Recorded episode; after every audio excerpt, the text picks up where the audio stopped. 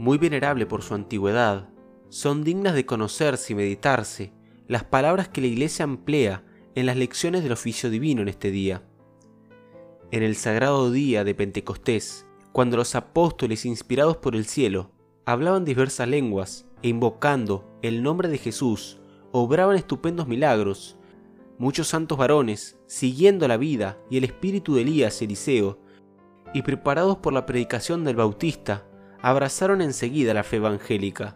Comenzaron con singular afecto a la Santísima Virgen, a venerarla de tal modo que por primera vez en el mundo le consagraron una capilla, en aquel mismo lugar donde Elías había visto levantarse la misteriosa nubecilla, imagen de María, por lo cual comenzaron a llamarse hermanos de la Virgen del Carmelo. Con esto la Iglesia parece confirmar la tradición ya admitida por varios pontífices en sus bulas de los carmelitas. Aquellos descendientes de los profetas que vivían en el Carmelo, practicando una vida de pobreza, oración y mortificación, honrando ya a la Santísima Virgen, aún antes de que ella viniera a este mundo, y que así como esperaban y honraban a Jesús, aún antes de su encarnación y nacimiento, esperaban y honraban a la par de su Madre benditísima. Fácil es, según eso, suponer el cariño y el amor con que la Virgen miraría a aquella comunidad que tan prontamente había comenzado a honrarla y cómo seguirá mirando, del mismo modo, a los que continúan esta tan venerable y antigua tradición. Resulta, por lo tanto, de la misma que la devoción de la Virgen del Carmen es la más antigua de todas las que después se habían de multiplicar a través de los siglos para satisfacer el amor que a la Virgen Santísima siempre han profesado las almas fervorosas. Que los primeros carmelitas, como premio de esta devoción, recibieron la gracia del bautismo de Juan y después el de Cristo, contribuyendo de este modo a extender y propagar desde sus mismos comienzos la Iglesia Católica, que es realmente sorprendente el que a pesar de su antigüedad no haya envejecido esta devoción, antes bien, con el tiempo ha ido creciendo y aumentando sin cesar. Lo cual bien claramente indica que la Santísima Virgen mira con singular gusto este título del Carmelo y que desea en él ser honrada especialísimamente. Pero quizás más nos debe convencer y incitar a este amor el ver en este título del Carmen una prueba singularísima del amor de María a sus devotos. Podemos concretar la prueba de este amor en el Santo Escapulario. El escapulario es el vestido de la Virgen que amorosísimamente se digna ella traer del cielo y regalárselo a sus hijos.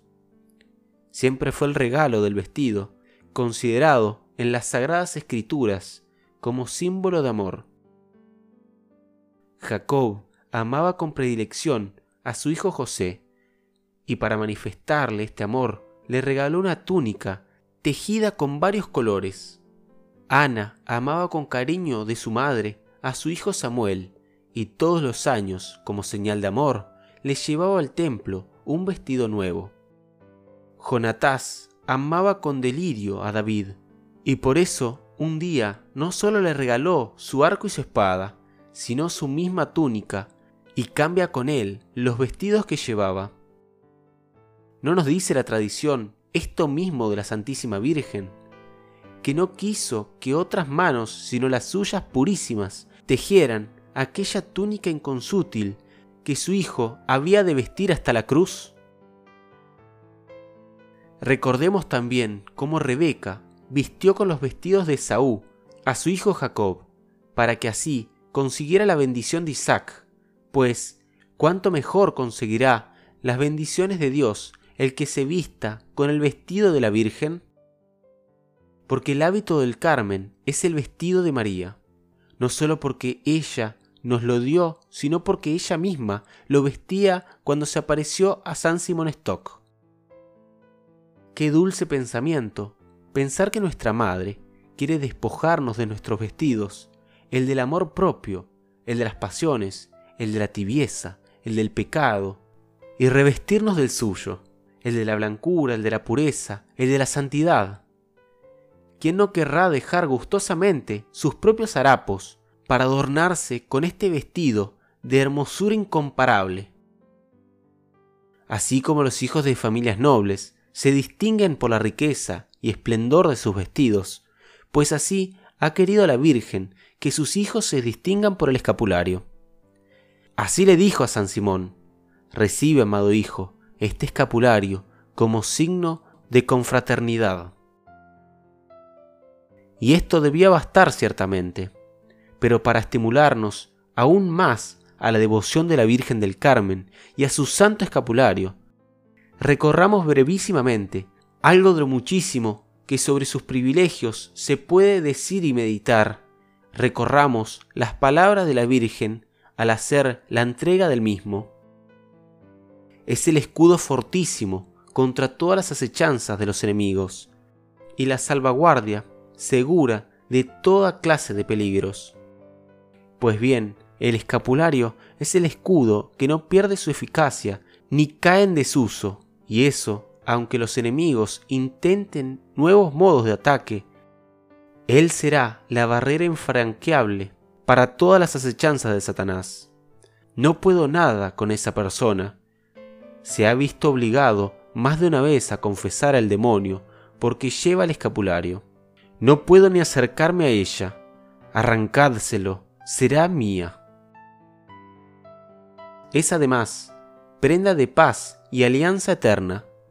Parece recordarnos estas palabras las que dijo el Señor cuando extendió el arco iris sobre las nubes del cielo después del diluvio. María es este arco iris de paz y de reconciliación sobre Dios y los hombres. Y este oficio suyo nos quiere recordar con su escapulario, como si quisiera decirnos, no temáis, que yo soy la nubecilla del Carmelo, que se interpone entre Dios y los hombres, como las nubes entre el sol y la tierra.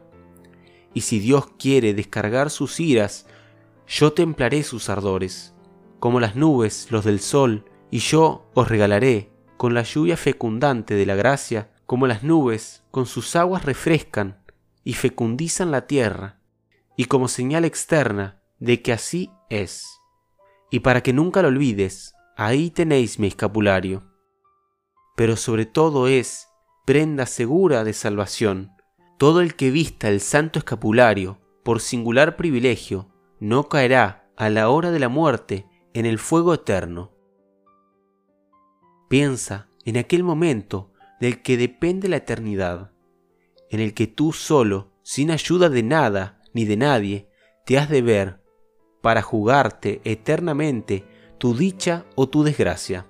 Y mira la seguridad, no ya solo la esperanza, que te da la Santísima Virgen para aquel instante, si sabes llevar el escapulario. Pero debemos saber llevar el escapulario. No olvidemos que no es un amuleto, no es un talismán, ni menos un salvoconducto para pecar más fácilmente, creyendo que con solo llevarle ya irás al cielo. El escapulario, según el Beato, la Colombier y San Antonio Claret, es una ayuda muy grande, más grande y más segura que en otras devociones, pero nada más. Por eso se ha de llevar no solo exteriormente sobre el pecho, sino interiormente en el corazón.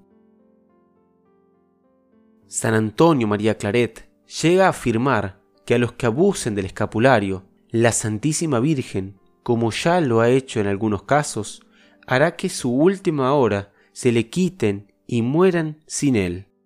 Temamos, pues, el abusar de este modo de una prueba tan singular de amor de tu madre y más bien prometámosle vestir su uniforme con honra, es decir, honrándole nosotros de llevarle y honrarla a ella al llevarle.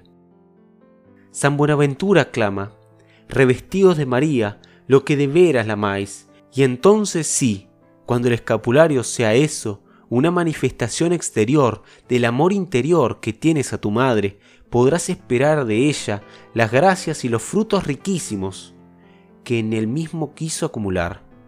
Gracias para evitar el pecado, el infierno, la muerte, el mismo purgatorio.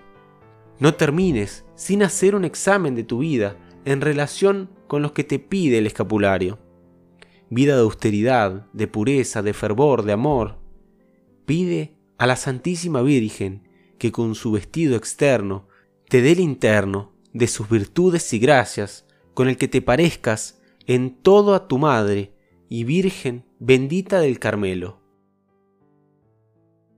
Nuestra Señora del Carmen, ruega por nosotros.